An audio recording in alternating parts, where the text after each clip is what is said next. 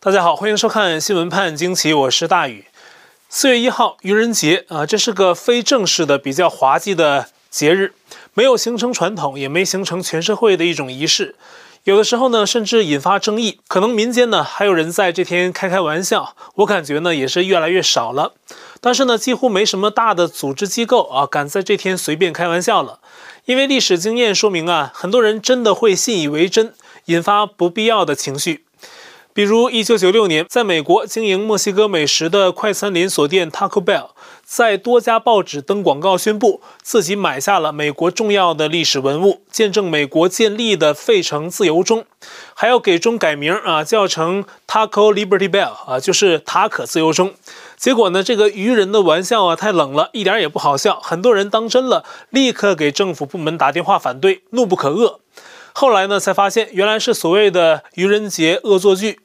类似的还有1992年4月1号，美国 NPR 电台作为媒体一本正经地宣布，因水门事件辞职的美国前总统尼克松要再次竞选，而尼克松在美国的政治人缘啊已经不太行了。结果呢，这个恶作剧很不成功，招来的不是笑啊，是鄙视。但是呢，在中共国的一些大的机构可不一样，对他们来说，天天都是愚人节，天天都可以开没有底线的玩笑，你骂也不会让你骂的，因为呢，有往上往下的言论审查，连争议声啊都没有，可谓是愚人的乐土。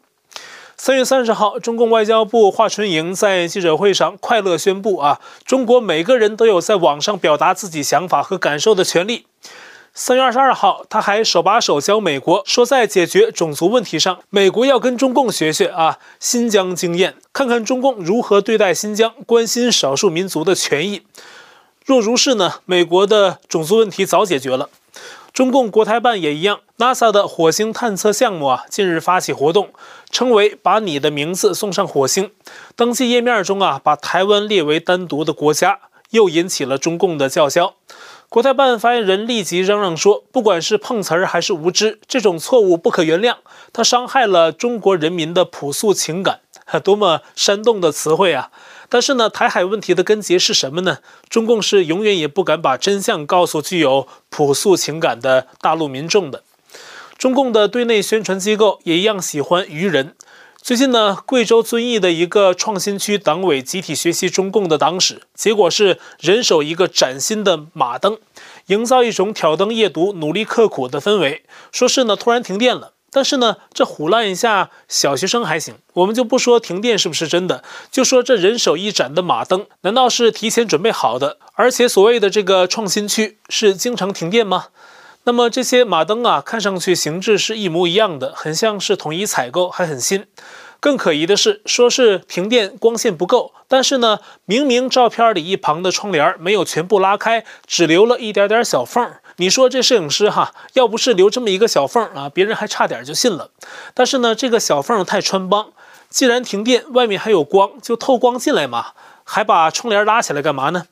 整个呢，就又是一场官媒的摆拍，而且选择了马灯这样一个名字颇具隐喻的道具。就说呀，这大陆的宣传有什么事儿是真的呢？有人说天气预报是真的啊，报道里的标点符号是真的，真是让人想笑。那在大陆呢，连和尚都有很多假和尚。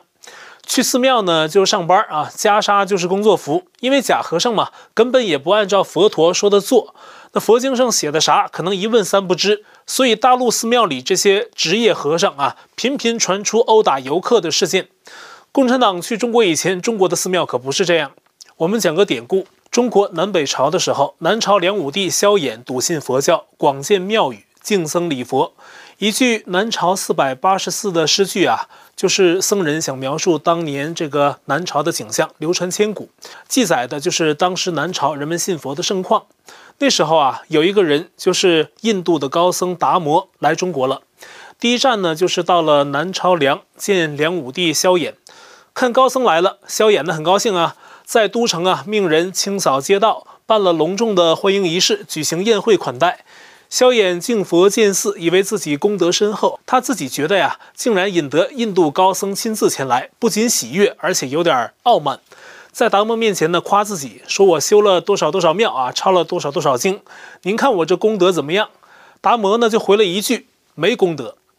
我个人呢，根据当时的对话理解啊，那达摩应该是认为建庙拜佛并非真修佛法，只是表面文章。而整个宴会上呢，两人一直话不投机，不欢而散。达摩看梁武帝啊，并不是能够继承自己衣钵之人，就走了。梁武帝的国师也是个高僧，他看出了门道，说这个达摩呀是得到佛法真传的人，来了肯定是为了弘扬佛法呀。梁武帝一听，觉得自己怠慢了达摩，于是啊派骑兵去追。结果在长江边快追上达摩的时候，达摩随手折下一根芦苇，踩着一根芦苇就渡河向北岸而去。那些骑兵们呢都看呆了。那么后来呢，达摩在嵩山少林寺的后山一个山洞面壁打坐，一坐就是九年。面孔都印到石壁上。那最后有一天呢，一个僧人慕名而来，在达摩面壁的山洞外跪下求法。达摩也不理他。结果呢，那人跪了一夜，那还是冬天，晚上下了雪。最后呢，那个人的身子啊都埋在雪中。达摩才问他：“你有事儿求我吗？”那僧人呢说要拜达摩为师。那达摩不肯。那人呢用随身匕首砍下了自己的左臂，献给了达摩。看到这种虔诚和决心呢，达摩最终收了他当徒弟，赐名慧可，后来成为达摩创立的禅宗的一位传人，被视为二祖。最后，达摩圆寂，终年已经是一百五十岁。但是呢，有人说在西域又见到达摩了，一根禅杖挑着一只鞋子向西而去。于是呢，有人真就去打开达摩的墓葬去看，发现呢里面只有一只鞋。从此啊，人们更相信达摩是得道高僧。关于达摩的这些神奇事迹啊，有的朋友可能觉得是玄幻，但就像电影《魔戒》中开头的一句话：“历史变成传说，传说又变成神话。”总之啊，讲这个典故，主要是跟大家分享历史上的一点点佛法在中国传播的真貌。再回看现如今大陆啊被共产党破坏后的佛教，人的理念对佛法的崇信程度和理解已经败退到了什么地步？现在中共把佛教的真实内涵都给抽掉了，然后呢，建立一个佛教协会，由党员干部还有宣誓效忠中共的假和尚、伪和尚去统领佛教，真和尚越来越少，大景点的寺庙啊，大多变成盈利工具，去做和尚等于打工啊，还得先应聘，很多大和尚啊，开豪车、养美女，还有升血旗、唱党歌、歌颂中央，群妖出动，乱象丛生。佛教啊，把这叫末法时期，人心不行了，又出来这么一个红妖带头乱世。我看有报道说呀，中共给和尚还派了特别的任务，就是参与外交。上海复旦大学的副教授刘宇光就说，中共把自己渲染成佛教大国，还提个新鲜的说法，叫什么“佛教新祖国”。吸引东南亚国家的僧侣，培养跟东南亚国家的宗教关系，进而利用东南亚普遍信佛的社会情况啊，推动当地宗教界对政界的影响，在东南亚施加中共影响力，无孔不入。现在缅甸的政变在东南亚是最被聚焦的问题，中共在其中推波助澜，而缅甸的油气管道啊，将能帮助中共与美国在西太平洋对抗的时候，能经由缅甸呢输入伊朗的石油，避开美国控制的马六甲海峡，维持中共的能源供应。那么云南瑞丽不是突然封城了吗？一位观众啊，昨晚给我写信，他说呀，怀疑瑞丽在这个时候封城，不只是因为病毒蔓延，可能跟缅甸的局势有关。因为瑞丽毗邻缅甸，不少缅甸人跑到这一侧，而封城给中共封堵难民呢，可能是提供了借口。我们看到，在瑞丽的边境口岸，有缅甸的越境者被集中看管的景象。这是三月三十号的录影。那瑞丽呢，也就是在这一天开始突然封城。三月二十七号，从瑞丽一侧向缅甸方向望去，枪声阵阵，硝烟四起，显示当地政变后的不安局势已经由核心的这个大城市向四处蔓延，如今已经蔓延到了中缅边境。四月一号，缅甸一些原联邦议会的代表委员，主要是翁山苏姬的民盟成员，正式宣布成立新的缅甸文职政府，跟缅甸军政府分庭抗礼。那新政府呢，还颁布了新的联邦宪法，取代了两千零八年由军方起草的宪法。那这部宪法呢，虽然帮助缅甸推动了民主进程，但是呢，也保留了军方的权力。新的宪法中会为缅甸的少数民族增加更大的自治权。而目前呢，军政府对反抗民众的镇压已经扩大到少数民族，例如军方对克伦邦少数民族的肆意空袭。同时呢，如我们昨天报道的，一些缅甸地方武装已经结成联军，准备随时对军政府展开自卫反击。而抗争者也打算以暴制暴，开始自学使用武器，进行军事训练，跟缅军对战。一方是掌握着缅甸大多军火的军政府，一方是武装力量也在不断成长的人民抵抗的一方。现在还成立了新政府，有了联军，并且还有自学成才的民兵。在持续对抗下，缅甸局势正不断的恶化。联合国的缅甸问题特使博杰纳三十一号对安理会发出警告，说呀，缅甸军政府的大屠杀迫在眉睫。美国媒体在播报相关消息的时候也说，一场浴血冲突正在逼近。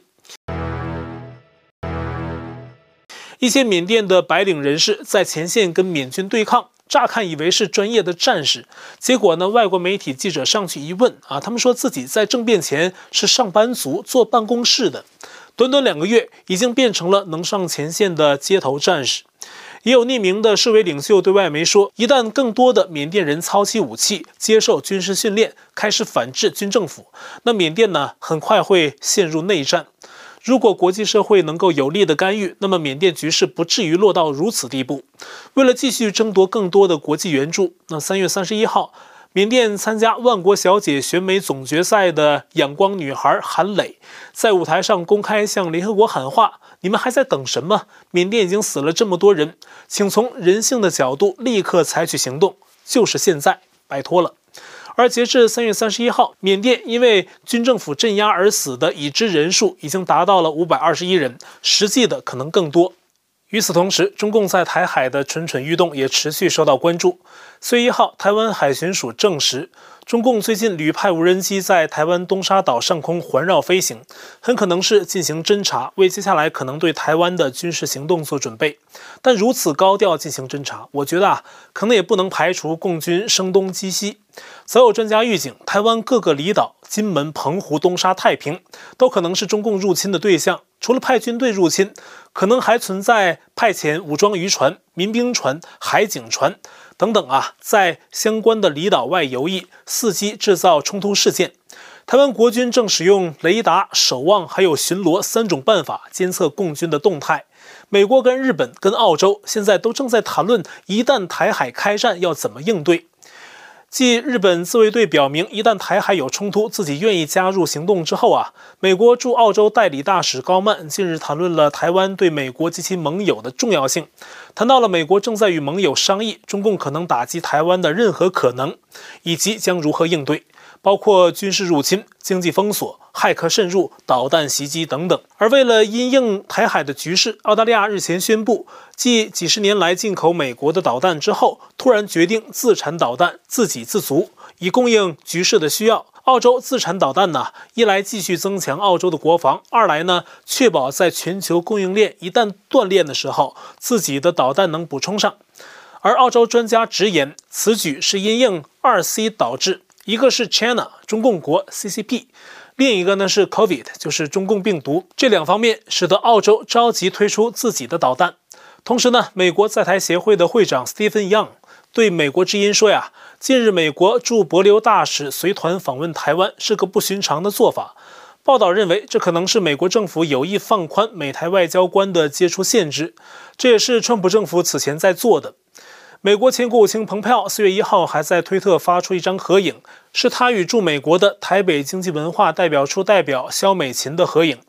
蓬佩奥说，美国跟台湾拥有共同价值观，包括自由民主和自由的市场经济。